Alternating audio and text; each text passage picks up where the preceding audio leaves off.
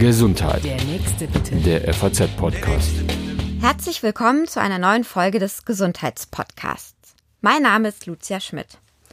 Heute möchte ich gerne über ein Krankheitsbild sprechen, das es anders als etwa die Windpocken oder Gallen- und Leberleiden noch gar nicht so lange gibt, das aber in der medizinischen Versorgung stetig an Bedeutung gewinnt. Es geht um die Video- und Online-Spielsucht. Vor einigen Wochen hat die Weltgesundheitsorganisation beschlossen, dass die Video- und Computerspielsucht nun offiziell als Krankheit gilt. Damit findet sich im sogenannten neuen internationalen Katalog der Krankheiten nun auch ein Eintrag für die Gaming Disorder, wie Experten diese Sucht nennen. Dass es immer mehr Menschen gibt, die von dieser Sucht, von dem Online-Sein betroffen sind, ist messbar und durchaus bekannt. Durch die Definition der Video- und Computerspielsucht als offizielle Erkrankung ändert sich für die Betroffenen trotzdem etwas, nämlich der Zugang zu einer Behandlung. Er wird, wird für diese Betroffenen einfacher. Durch den Status offiziell muss erstens eine gute Therapie in Deutschland angeboten werden und zweitens, sie muss auch von den Krankenkassen finanziert werden. Doch was verstehen Mediziner eigentlich unter dieser Video- und Computerspielsucht und woran merkt man, dass man selbst oder ein Bekannter, ein Verwandter vielleicht davon betroffen ist, dass die Sucht und nicht die Lust einen vor den Computer treibt? Darüber möchte ich heute mit Dr. Bert Tewild, Chefarzt der psychosomatischen Klinik Kloster Diesen sprechen. Unter anderem hat er an der Ruhr-Universität Bochum die Medienambulanz geleitet, wo er immer wieder mit Menschen, die an Internet- und Online-Spielsucht leiden, gearbeitet und sie auch therapiert hat. Und an der Universität Bochum ist er auch weiter als Forscher aktiv. Herzlich willkommen, Herr Dr. Tewild. Vielen herzlichen Dank. Ja, ähm, wir sitzen heute alle viel am Computer und haben eigentlich immer das Handy in der Hand. Das ist irgendwie kein Geheimnis, das geht jedem so. Und wer nicht online ist, kann eigentlich an vielen Teilen des gesellschaftlichen Lebens auch nicht mehr teilnehmen. Wie viel online sein, am Computer sitzen oder mit dem Handy rummachen ist denn noch gesund? Diese Frage ist tatsächlich ziemlich schwer zu beantworten, weil die Digitalisierung ja immer noch weiter voranschreitet. Also viele der Zukunftsforscher würden sagen, wir stehen noch ganz am Anfang der Digitalisierung. Deswegen, es wird erst einmal noch mehr werden. Und natürlich, je älter ein Mensch ist, ähm, zumindest wenn wir an Jugendliche und junge Erwachsene denken, da wird es auch im Verlauf erst einmal noch mal mehr. Deswegen, wenn es um die Diagnose geht, also wirklich die Frage, wo ist eine Grenze überschritten, dann ist die Dosis gar nicht so das Entscheidende, sondern vielmehr Symptome, Kriterien, die man mittlerweile sehr gut hat wissenschaftlich entwickeln können, herausarbeiten können, um so eine Diagnose zu stellen. Wenn wir da jetzt schon dabei sind, steigen wir direkt ein. Was sind denn diese Symptome, die Sie angedeutet haben? Ein Symptombereich bezieht sich erst einmal auf das Suchtverhalten. Das heißt, dass ähm, immer mehr äh, online Angebote genutzt werden, vor allen Dingen eben Computerspiele, ähm, dass die Zeiten sich immer weiter ausdehnen, ähm, bis äh, eigentlich äh, keine Spielräume mehr da sind, dass sie immer mehr verdrängen, auch an anderen Lebensbereichen, an Aufgaben, an Beziehungen, ähm, dass man Entzugserscheinungen bekommt, wenn mal die Server zusammenbrechen, zum Beispiel von einem komplexen Online-Rollenspiel. Und ähm, wenn jemand ähm, das Gefühl hat, äh, ähm, nur noch im Netz erlebe ich etwas Positives, ähm, dann hat man so den Teufelskreis der Sucht eigentlich da. Und der zweite große Symptombereich sind die negativen Folgen. Das heißt, wenn nicht wirklich ein Lebensbereich, wie zum Beispiel der Bereich Leistung, also Schule, Studium, Arbeit, der Bereich soziale Beziehungen, Freundschaft, Partnerschaft äh, oder ständiger Streit mit den Eltern oder der Bereich Körperlichkeit, also die Selbstfürsorge, wenn nicht einer dieser Bereiche wirklich dramatisch leidet, dann würden wir so eine Diagnose nicht stellen. Viele der Betroffenen, die sich bei uns vorstellen, haben aber in all diesen Bereichen gravierende Probleme. Mhm.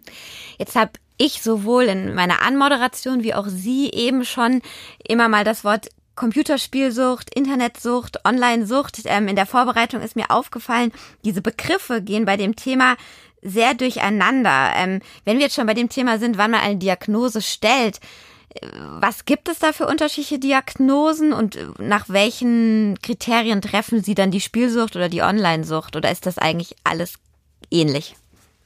Nein, das ist wirklich eine ganz wichtige Frage. Auch das wird im Fluss sein. Aber ähm, wir gehen davon aus, dass es nur Sinn macht, eigentlich die Anwendungen im Netz ähm, als quasi Suchtmittel zu titulieren. Also nicht alles im Netz macht süchtig. Das heißt, wir sprechen nicht von Hardware-Sucht, also sprich Computersucht, Konsolensucht, auch nicht von Smartphone-Sucht. Das macht wenig Sinn. Weil das Entscheidende ist eigentlich, was dort gemacht wird. Also wenn man mal die Analogie zur stoffgebundenen Sucht bildet, äh, der Alkoholiker ist auch nicht nach der Flasche oder dem Glas abhängig, sondern äh, nach dem, was drin ist. Und ähm, das, äh, die Hardware verändert sich, aber das, was drin ist, ist, ähm, verändert sich natürlich auch, aber bestimmte Stoffe, wenn man so will, im Netz, die machen eben süchtig. Das sind vor allen Dingen Computerspiele, deswegen ist hier jetzt der erste Schritt getan, eine Anerkennung. Aber äh, es gibt noch andere Bereiche, soziale Medien, ähm, Online-Sex-Angebote, Glücksspiele, Shopping, all das kann eine spezifische Internetsucht, so würden wir das nennen, letztendlich ausmachen. Und die ganze Forschung geht auch in diese Richtung. Nicht mehr alles in einen Topf zu werfen, sondern genau zu schauen, was macht da süchtig und diese Gruppen auch separat zu untersuchen. Eine allgemeine Internetsucht, also von ganz, ganz vielen verschiedenen Dingen, die sehen wir relativ selten. Mhm. Ich glaube, es gibt mittlerweile auch eine wirkliche Video, Videoschausucht, also eine, nennen wir es mal Netflix-Sucht. Ja, das ist tatsächlich neu. Ähm, äh, auch mich überraschen manche Entwicklungen immer mal wieder. Also ich bin jetzt seit 17 Jahren mit dem Thema beschäftigt. Das war völlig exotisch damals und ich war damals auch nicht überzeugt, ob wir wirklich hier es mit einem Suchtphänomen zu tun haben und einem echten Krankheitsbild. Das hat sich stark verändert. Ich hätte auch vor fünf Jahren noch skeptisch gesagt, ob wir wirklich so Serienjunkies sehen werden, YouTube-Süchtige, wenn man diese Begriffe so nennen will.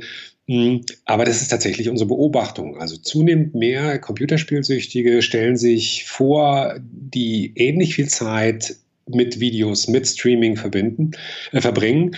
Und ähm, wir sehen auch Patienten, die ausschließlich davon abhängig sind. Mhm. Aber jetzt aufgenommen diesen Katalog und als offizielle Erkrankung anerkannt ist es eben nur die Online- und Spielsucht, ähm, richtig? Um das, das ist richtig, wobei es so eine Restkategorie gibt, wenn man so will, wo man durchaus andere Verhaltenssüchte klassifizieren kann, also zum Beispiel auch die Kaufsucht, auch die analoge Kaufsucht.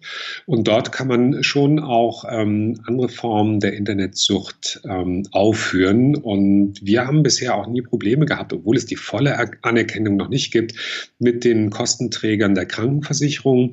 Die Rentenversicherung, wenn es um Rehabilitation geht, die sind da etwas kritischer gewesen bisher. Aber mit dem ICD-11, also der Anerkennung durch die WHO, wird sich da viel ändern. Und dass man sich jetzt ausgerechnet unter den vielen Dingen, die sie gerade aufgezählt hat, diese Online-Spielsucht ähm, ausgesucht hat, liegt das einfach daran, weil man da die besten Diagnosekriterien hat und weil es offensichtlich bisher die meisten Leute betrifft? Oder wieso hat man sich diese rausgesucht? Die diagnostischen Kriterien, muss man sagen, die funktionieren übergreifend für die verschiedenen Varianten. Aber die Computerspielsucht ist die Art der Abhängigkeit, die am häufigsten auftritt. Also bei uns macht das 70, 80 Prozent der Internetsüchtigen aus. Und das war in den Ambulanzen in Hannover, in Bochum vorher auch so. Und bei Kollegen ist das auch so. Ähm, es ist auch am besten beforscht deshalb, muss man sagen. Ne? Also in Ländern wie Südkorea, wo das Problem viel früher, viel dramatischer schon aufgetreten ist, gibt es 100 klinische Einrichtungen und äh, viele Forschungsprojekte, die sich mit dem Thema schon sehr lange beschäftigen. Und äh, bevor eine Erkrankung in den Stand einer Anerkennung kommt, äh, muss eben viel Forschung da sein. Und das ist nur für die Computerspielsucht so richtig gelungen bisher.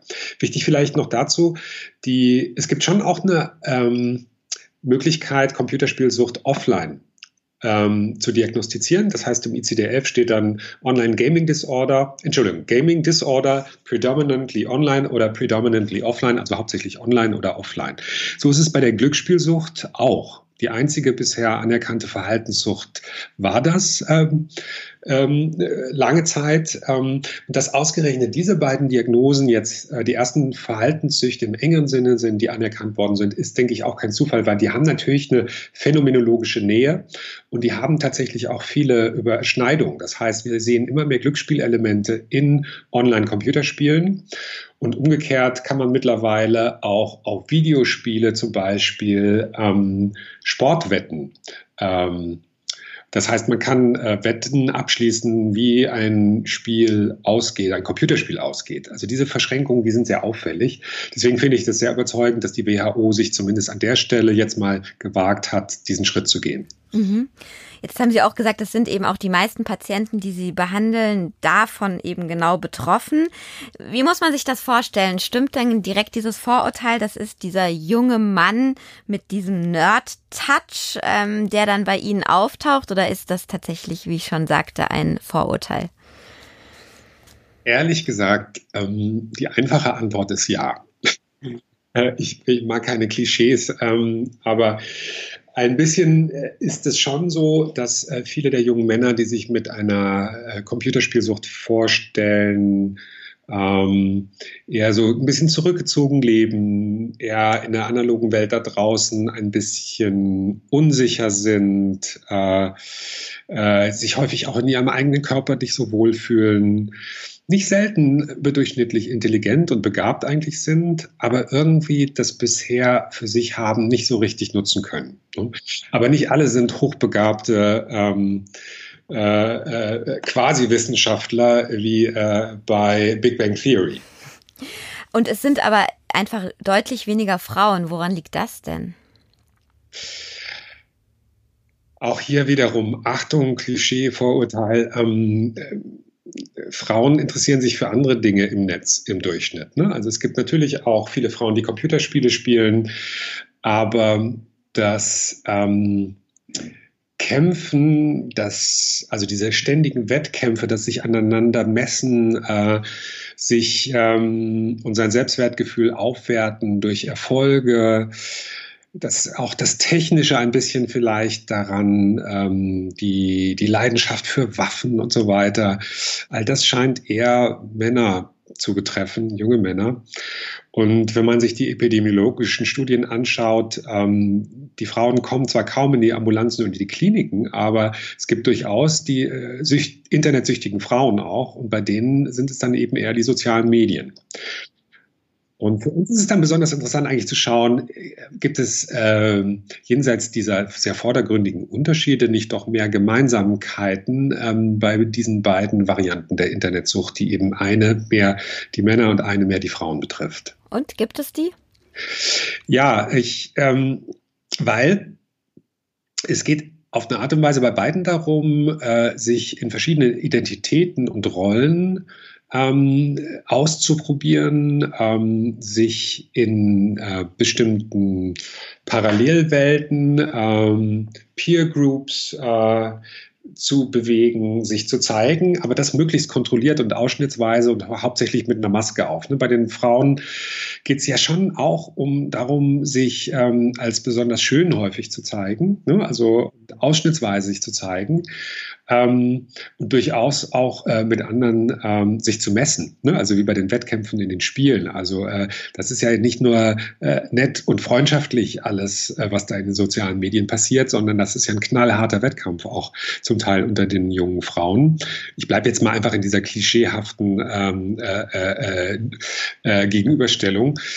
Ähm, und bei den Männern geht es um Rollen wie äh, Heldentum. Ähm, es geht aber eben auch um verschiedene Beziehungsformen. Also das heißt, man probiert sich aus im Thema Freundschaft, Kameradschaft, Konkurrenz, Wettkampf im Bereich, aber auch Liebe und Erotik. Ja? Und im Netz hat man das alles noch ein bisschen besser unter Kontrolle, wenn man anonym bleiben kann oder nur einen Teil von sich zeigen muss oder sich hinter einer Maske verstecken kann.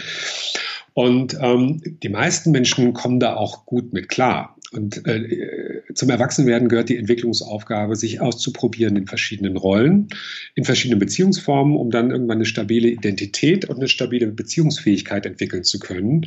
Und das kann man eben in den ähm, diesen äh, Medien sehr gut machen, wenn man sich äh, in Avataren oder Accounts bewegt, die äh, erstmal so ungefährlich erscheinen. Nur manche eben verstricken sich drin und werden süchtig danach.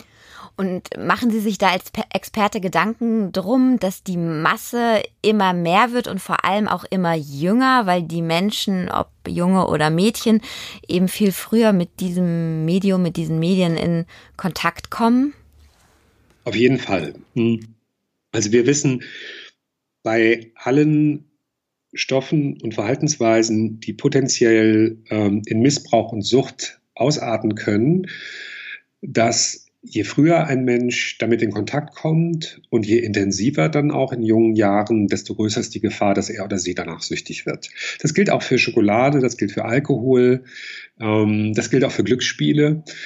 Und das gilt genauso für, für Computerspiele und soziale Medien. Und deswegen finde ich es schon sehr wichtig, ähm, da genau hinzuschauen und sich auch zu fragen, was sind denn die Entwicklungsaufgaben in welchem Alter? Und schon gar nicht hoffen, wenn nur Kinder so früh wie möglich in die digitale Welt kommen und all das machen, dann ähm, kommen sie da auch am besten mit klar. Äh, äh, Kinder und Jugendliche suchen sich nicht selbstständig notwendigerweise, also die Mehrheit, nach irgendwelchen pädagogischen wertvollen Internetinhalten.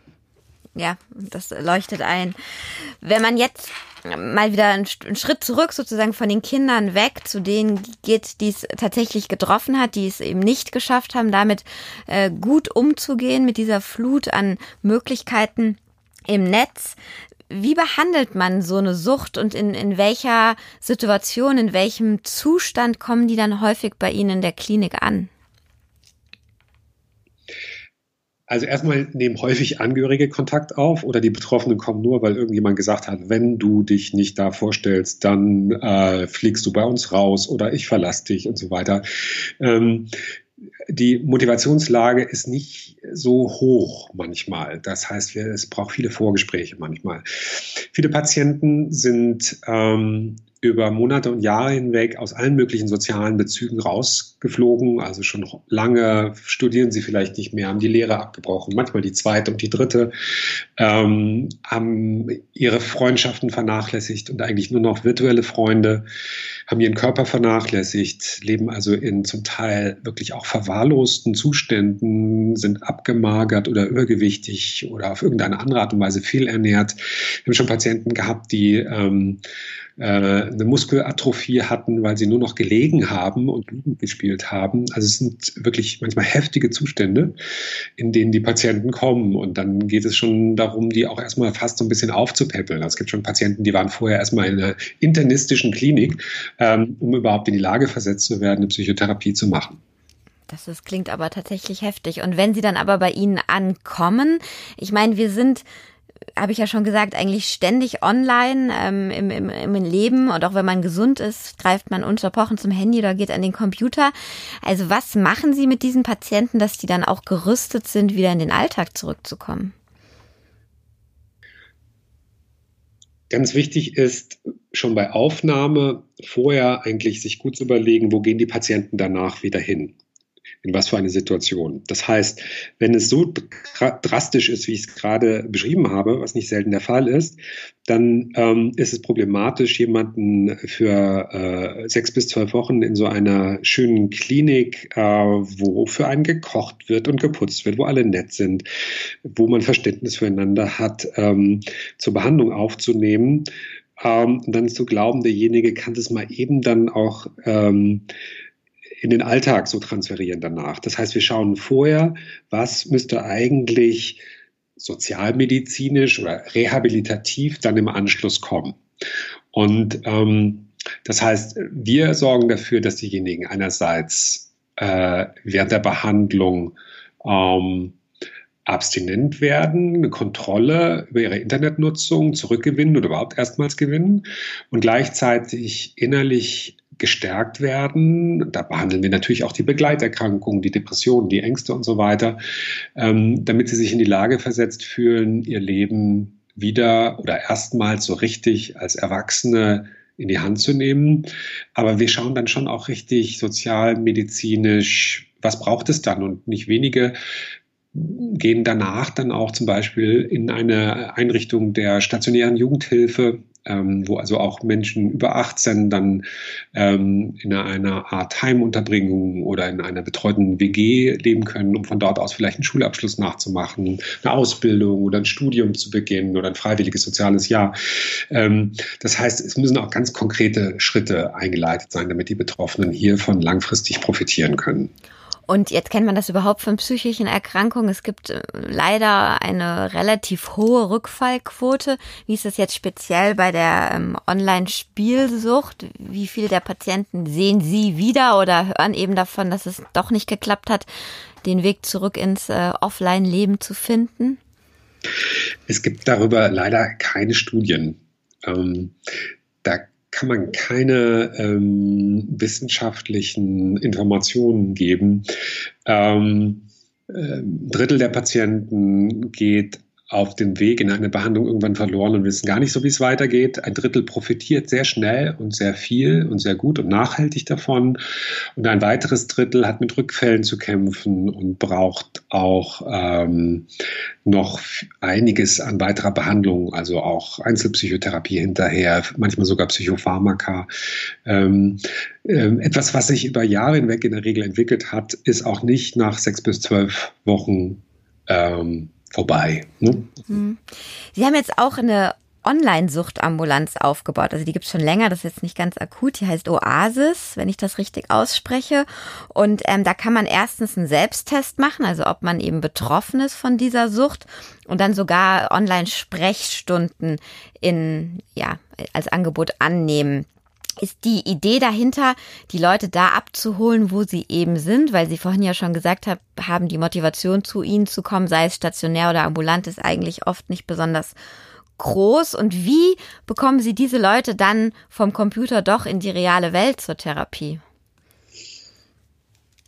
Also es ist genau wie Sie sagen, wir versuchen die Menschen dort abzuholen, wo die Sucht ihren Ausgangspunkt genommen hat, im Netz selbst in der Hoffnung, dass wir damit ein niederschwelliges Angebot schaffen, um die Berührungsängste mit der psychosozialen Medizin zu verringern. Äh, manche Menschen haben ja auch wirklich, sind so depressiv oder so soziophob, also sozial ängstlich, dass sie sich kaum aus dem Haus trauen. Und wir wollen sie da abholen. Es geht nicht darum, im Moment sie dort auch zu behandeln. Also wir machen keine Webcam-basierte Therapie im engeren Sinne, sondern es sind zwei 50-minütige ähm, Gespräche, das eine eher diagnostisch, das andere eher eine Therapieberatung, um dann im nächsten Schritt die Betroffenen ähm, zu befähigen und in eine analoge Behandlung zu gehen, also sprich in eine Beratungsstelle, in eine Klinik, in eine Ambulanz, deutschlandweit. Und wir sind da sehr gut vernetzt, auch über den Fachverband Medienabhängigkeit und verschiedene andere äh, Gruppierungen, um dann ähm, die Betroffenen dorthin zu vermitteln. Und das gelingt, muss man sagen, ganz, ganz besonders gut, wenn die Betroffenen wissen, ähm, ja, den Herrn Wild, den ich jetzt zweimal online gesehen habe, das ist auch derjenige, der mich in der analogen Welt in Empfang nimmt quasi. Und, muss ich, und da muss ich nicht noch, noch mal alles nochmal erzählen. Ja? Und ähm, deswegen wird jetzt in einer zweiten Phase ähm, voraussichtlich, äh, und wir haben da grünes Licht bekommen, ähm, äh, vom äh, Bundesministerium für Gesundheit da auch weiterarbeiten zu können, wenn es auch noch eine Finanzierung gibt ähm, durch die Kostenträger, dass wir in der zweiten Phase verschiedene Beratungsstellen und Fachambulanzen mit Oasis ausstatten, also mit der Software, damit eben dieser Transfer noch besser gelingt. Also das heißt, wenn ich dann ähm, in München wohne, auch direkt einen Ansprechpartner aus München bekomme, zu dem ich dann in der analogen Welt auch gehen könnte. Genau, genau. Okay. Und langfristiges Ziel ist, dass es letztendlich alle, die sich mit dem Thema beschäftigen, auch nutzen können. Und jetzt haben Sie ja gerade erzählt, wie, sage ich mal, auch einfach sozial oft schwierig diese Menschen dastehen. Wenn ich mich dazu entscheide, diese Online-Suchtambulanz zu besuchen, ist erstmal für mich kostenlos? Ja, das ist kostenlos. Mhm, okay. Aber die telemedizinischen Angebote dieser Art, die ähm, werden ja zunehmend mehr gefördert und ähm, das geht jetzt, glaube ich, ziemlich rasant, dass gerade im Bereich der Psychomedizin, wo man ja gar nicht so viel mit Instrumenten oder so arbeitet, ähm, dass das auch ähm, von den gesetzlichen und privaten Krankenversicherungen übernommen wird. Wenn ich jetzt nicht an diese, diese Online-Ambulanz gehen möchte, aber irgendwie merke oder bei meinem Kind merke, dass irgendwie stimmt da etwas nicht. Was ist denn so ein guter Ansprechpartner in dem Moment? Ich meine, wir haben das Problem mit dem Facharzt Terminmangel, nenne ich es mal. Ist ein guter Ansprechpartner einfach der Hausarzt und der Kinderarzt? Also letztendlich, das Entscheidende ist, glaube ich, dass jemand ähm, sagt, ich möchte jetzt äh, Hilfe bekommen und dass dann die Türen offen stehen. Das ist das so, was mit niedrigschwelligen Angeboten gemeint ist. Also wenn ein Hausarzt, ein Kinder- und Jugendpsychotherapeut, ein Psychiater angesprochen wird, dann ist ganz wichtig, nicht zu sagen, oh, kenne ich mich nicht aus, kann ich nicht. Ähm, äh, sondern zu sagen, okay, ich bin vielleicht jetzt gerade nicht der Fachmann dafür oder die Fachfrau, aber ich schaue mal, wo gibt es Angebote. Ne? Und dann könnte Oasis ne, deutschlandweit so eine Möglichkeit sein, diese Online-Ambulanz von uns. Ähm, aber es gibt mittlerweile doch in vielen Orten auch äh, einfach eigentlich zu erreichen, in Suchtberatungsstellen, Ambulanzen, Möglichkeiten, gerade in den urbanen Settings Hilfe zu bekommen. Und die Betroffenen brauchen aber immer noch einen Hausarzt und langfristig wahrscheinlich einen Psychiater oder einen Psychotherapeuten. Es ist ganz gut, wenn dann äh, auch bei denen noch die Tür offen bleibt, weil viele leiden ja unter Begleiterkrankungen. Wenn man einmal die Sucht unter Kontrolle hat, das ist schon wichtig, auch, ähm, dass die Depression, die Angst oder ein ADHS zum Beispiel weiter behandelt wird. Mhm ja, jetzt nochmal sozusagen ein Schritt in eine andere Richtung, auch wenn man nicht süchtig ist, äh, gibt es ja viele Menschen oder den allermeisten Menschen geht es vermutlich irgendwann mal so im Monat, in der Woche, im Jahr, dass man sagt, oh Mensch, jetzt habe ich echt ewig vorm Computer gesessen oder jetzt will ich dieses Handy irgendwie mal weglegen. Und das klappt dann mal besser und mal schlechter. Ähm, was haben Sie denn als Experte, der sich so lange mit dem Thema beschäftigt, für Tipps, da so eine gewisse Medienhygiene, Online-Hygiene für sich äh, herauszufinden? Auch mir fällt das nicht immer so ganz leicht. Also äh, vor allen Dingen, was das Thema Arbeiten angeht. Ähm, äh, Stichwort Digital Burnout. Ähm, die Flut an E-Mails zum Beispiel, an der verzweifle ich auch manchmal. Aber wenn es zum Beispiel so um Smartphones geht oder um das Anschauen von Serien, ähm, dann kann ich da schon auch so ein bisschen von eigener Anschauung sprechen. Aber das Thema Prävention interessiert mich natürlich eben auch als, als, als Wissenschaftler und Kliniker. Ähm, ich glaube, was sich total verändert hat, das richtig paradigmatischer Wechsel ist, äh, wenn man heute junge Leute fragt, wie viel Zeit bist du online, dann sagen die ja, wie, ich bin die ganze Zeit online. Was für eine komische Frage. Das heißt, wir fragen mittlerweile umgekehrt, gerade zumindest wenn es um Prävention geht, gibt es überhaupt noch Zeiten, Orte, Situationen, in denen jemand ähm, sicher nicht online ist ja, und sicher keine Bildschirmmedien nutzt. Und das ist etwas, was sich jeder fragen kann, als Einzelperson, als Paar, die zusammenleben oder äh, in einer Familie, da spielt es natürlich eine besondere Rolle. Ähm, gibt es bestimmte Zeiten, wo bei uns alle digitalen Medien schweigen und aus sind? Ähm, zum Beispiel die erste Stunde des Tages, die letzte des Tages, vielleicht noch eine Stunde mittags gibt es bestimmte Räume, wo wir sagen, da wollen wir keine Fernseher und keine äh, Computer haben. Ja, also ein äh, Kinderzimmer bis zu einem gewissen Alter, äh, Elternschlafzimmer, ähm, Toiletten, Bäder, Küchen. Ja, alle sind mittlerweile häufig in äh, Familien ausgestattet mit Bildschirmmedien das hilft. Und dann Situationen. Ne? Also wie ist das? Gibt es noch gemeinsame Mahlzeiten, die nicht vom Fernseher ablaufen und, oder wo kein Smartphone ständig piept? Ähm, und da ist es schon wichtig, sich selbst äh, untereinander Regeln aufzuerlegen. Ähm, aber Eltern müssen natürlich dann auch schauen, was mache ich denn dann? Ja, äh, äh, mit meinen Kindern oder was können meine Kinder machen, äh, wenn ich, äh, wenn nicht äh, die digitalen Medien eigentlich permanent als Babysitter eingesetzt werden, was leider sehr viel passiert. Und ähm, da ähm, brauchen wir, glaube ich, echt auch ein bisschen eine Umbesinnung oder Rückbesinnung, ähm, gerade was eben kleine Kinder beziehungsweise junge Jugendliche angeht. Ja, Lieber Herr der Wild, vielen Dank für die Infos, jetzt auch nochmal für die letzten Tipps, äh, die, glaube ich, für die allermeisten Menschen sehr informativ waren.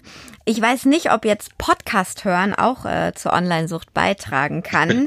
ähm, wenn das so sein sollte, dann müssen wir das jetzt leider in Kauf nehmen. Ich hoffe nämlich, liebe Hörer, dass Ihnen der Podcast gefallen hat und ähm, freue mich natürlich, wenn Sie auch beim nächsten Mal dabei sind und ähm, wenn Sie uns vielleicht sogar abonnieren. Ähm, ich sage Tschüss, vielen Dank nochmal, Härte Wild und ähm, bis zum nächsten Mal. Gesundheit. Der nächste bitte. Der FAZ-Podcast.